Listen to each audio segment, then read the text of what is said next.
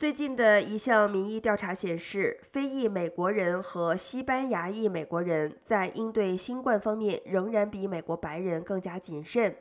这反映了随着联邦、州和地方限制的放宽，他们对如何应对大流行的偏好也存在分歧。根据美联社 NORC 公共事务研究中心四月份的一项民调显示。非裔和西裔仍然比美国白人更有可能表示，他们至少在某种程度上担心自己或家庭成员感染新冠。在整个大流行期间，非裔和西裔社区因新冠而患病和死亡率较高。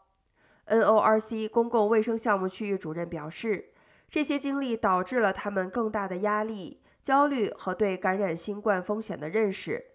这也意味着有色人种更有可能觉得需要采取口罩等措施。